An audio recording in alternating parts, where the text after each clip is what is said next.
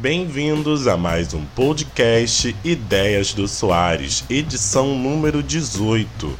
E o tema de hoje é Amazon, Disney e Netflix.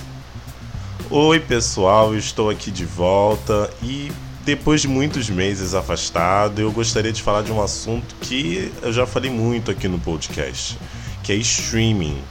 Nessa última semana aconteceram alguns movimentos que vale a pena a gente comentar. O primeiro e mais importante foi a inesperada parceria entre Amazon e Disney. Todo o conteúdo da Disney será disponibilizado no streaming da gigante de comércio, o que também inclui alguns dos conteúdos originais que serão lançados. O contrato de parceria dura apenas um ano e chegará ao fim no momento em que o Disney for disponibilizado aqui na América Latina. Apesar de que alguns rumores dizem que essa demora pode ser maior, fazendo com que o serviço de streaming da Disney chegue apenas em 2021. Será que o contrato pode ser renovado? Enfim, esse movimento deve ser algo cada vez mais comum, porque todas as empresas estão entrando agora no streaming e estão percebendo que se elas desejam ter algum crescimento consistente no mercado, elas terão que frear ou até mesmo roubar usuários da Netflix. Logo, o ditado inimigo do meu inimigo é o meu amigo se encaixa mais do que perfeitamente nesse caso. Mas a mas a Netflix é a empresa líder absoluta e com amplo conhecimento no mercado. E ela já faz alguns movimentos bem interessantes.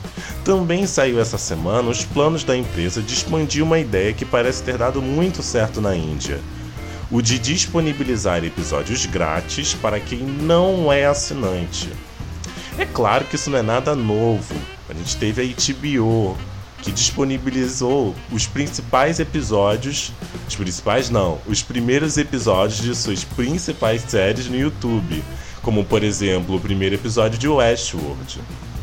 Mas perceber que a Netflix vê isso como um caminho a ser seguido é muito importante.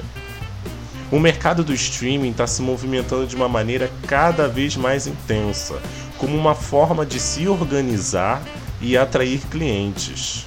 A Amazon, com parceria com a MTV para exibir um episódio por semana do De Férias com os Celebs Brasil, também é um indicativo disso. Agora resta saber se essas empresas vão conseguir quebrar a barreira sólida que protege a Netflix. Essa barreira é muito importante a gente lembrar. Ela foi construída pela confiança pioneirismo e popularidades que só a Netflix tem hoje. Mas, é claro, isso não será uma tarefa fácil. Vamos ver o que essas empresas devem fazer nos próximos meses ou talvez nas próximas semanas. Temos também o streaming da Universal chegando e de outras empresas que estão percebendo que esse mercado é muito lucrativo e é o futuro do entretenimento. Obrigado por ouvirem o podcast Ideias do Soares. Ele está disponível no Spotify, no iTunes e no SoundCloud principalmente. Peço desculpas pela demora em disponibilizar novos episódios. Prometo novidades. E espero você, ver vocês o mais rápido possível. Até semana que vem, mês que vem, ainda não sei. Tchau, tchau, gente.